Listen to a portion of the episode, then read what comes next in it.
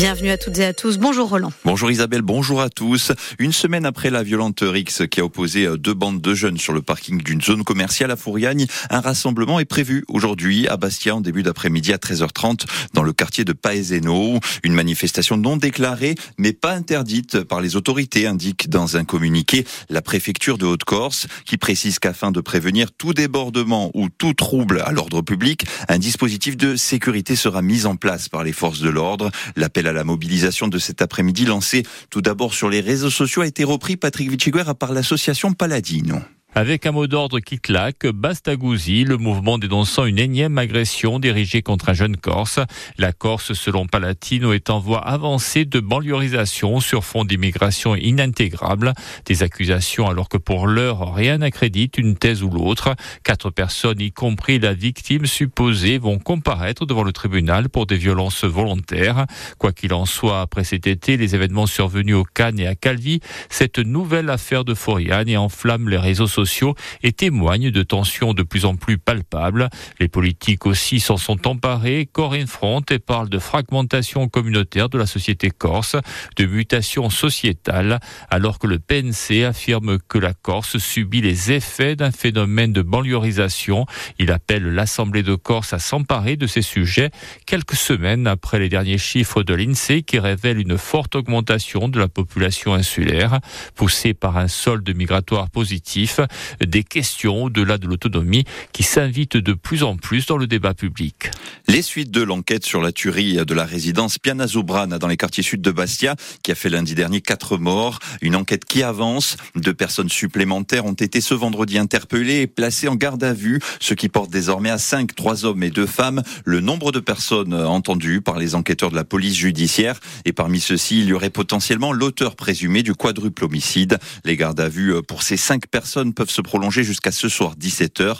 Par ailleurs, l'expertise des autopsies doit livrer des précisions sur les circonstances et les causes des décès. Justice toujours dans cette édition Roland avec trois jeunes jugés en appel hier pour des dégradations à la sous-préfecture de Calvi. Des dégradations qui avaient eu lieu en marge des manifestations de soutien à Yvan Colonne en mars 2022. Deux des jeunes ont écopé de travaux d'intérêt général tandis que le troisième, contestant les faits, a vu son procès renvoyé au 26 janvier. Par ailleurs, une autre euh, audience est prévue le 25 mars où les euh, trois jeunes contestent les 99 000 euros réclamés euh, pour les dommages causés à la sous-préfecture de Calvi. À noter qu'hier après-midi, une trentaine de personnes ont manifesté leur soutien devant le palais de justice de Bastia. Des représentants du Parti Diana Gors, Fais-moi Siga Corsiga Libera ou encore Corinne Fronte, mais également des militants de Juventud Independentista. Le syndicat étudiant était venu dénoncer ce qu'il qualifie d'acharnement judiciaire. Ce sont les mots de Thomas Chumortini, leur porte-parole.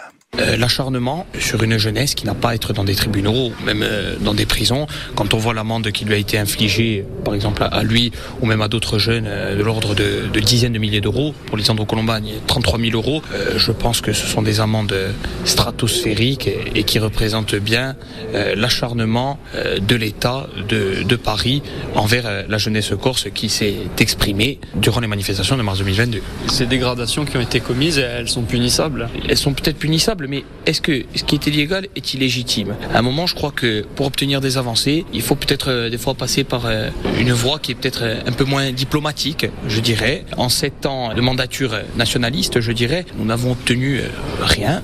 Et en deux semaines de violence, entre guillemets, nous avons obtenu l'arrivée d'un ministre de l'Intérieur français, la proposition d'une autonomie. Nous avons plus obtenu que, sept ans de mandature démocratique, je dirais ça. Des propos recueillis par Maxime Beckmer.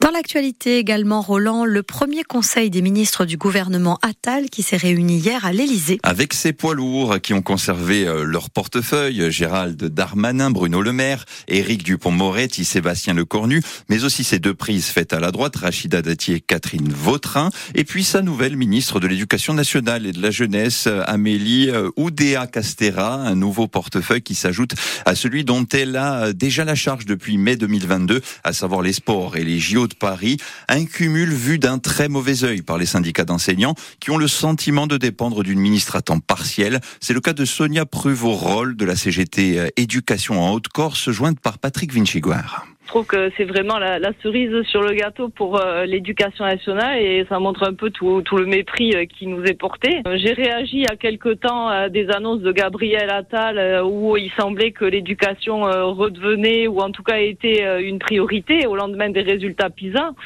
avec l'annonce de, mesures auxquelles on croyait pas non plus forcément faute de moyens. Hein. Mais là, je vous dis, pour nous, c'est l'évidence même que l'éducation nationale sera le parent pauvre de la politique qui va être menée par le gouvernement. Cela fait des années que on nous supprime constamment des moyens, que la situation se dégrade et d'ailleurs les résultats PISA en sont la preuve. Et, et là, la, la, nomination de cette nouvelle ministre, comme je vous dis, c'est vraiment la, la preuve que l'éducation nationale n'est absolument pas au cœur des politiques menées actuellement. À noter qu'en déplacement dans le collège Saint-Exupéry à Andrézy dans les Yvelines, la ministre de l'Éducation nationale s'est expliquée sur la scolarisation de ses trois enfants qu'elle a transférés de l'école publique au privé. Des propos qui ont suscité une polémique pour le SNES FSU. Un fossé se creuse entre la ministre et les professeurs de l'enseignement public. Et puis du foot, Roland, avec la reprise de la Ligue 2. Top départ de la phase retour du championnat et deux matchs compliqués pour la CA qui se déplace à 3 et le Sporting qui reçoit le leader Angers. Le Sporting qui ne pourra pas compter sur ses nouvelles recrues, l'attaquant Gaëtan Charbonnier et le milieu de terrain Mahamé Sibi qui n'ont toujours pas signé officiellement avec le club Bassier, mais dont l'arrivée a été confirmée par le coach Régis Brouard. Avec seulement deux points d'avance sur la zone de relégation, le SC Bastia ne devra pas avoir de retard à l'allumage en ce mois de janvier, comme l'explique le coach Régis Brouard. Angers est leader aujourd'hui, euh, une équipe euh, remplie d'expérience, euh, des joueurs d'expérience à des postes à des postes clés. Ils ont eu un départ difficile et puis après ils ont enchaîné parce qu'ils ont retrouvé le bon le bon rythme. Ils ont eu de la réussite sur certains sur certains matchs. Je sais pas si c'est une bonne ou une mauvaise nouvelle par débuter par le leader, mais bon, moi j'ai presque envie de vous dire que c'est une bonne nouvelle. Moi pendant les vacances, j'ai fait un bilan, un constat, j'ai à nouveau regardé des matchs, j'ai regardé ce qui on avait bien fait et mal fait, ce qui ne fonctionnait plus ou moins bien que de ce qu'on a pu faire à moment. Et puis voilà, après, on est rentré dans des discussions. Je leur ai proposé des choses. Euh, je les ai laissés un peu quelques jours réfléchir à tout ce que, leur ce que je leur ai proposé. Ils sont revenus vers moi. Et puis euh, voilà, on a mis d'autres choses en place, d'autres aussi à travers les séances d'entraînement. On, a, on essaie de modifier pour amener une, une, une énergie différente par rapport à ce qu'on a pu faire. Sporting Angers, 3 ACA, deux rencontres à vivre en direct sur France Bleu RCFM dès 18h50 avec les commentaires à Fouriani de Jean-Philippe Thubaudot et à 3 de Laurent Diffray à coup d'envoi à 19h.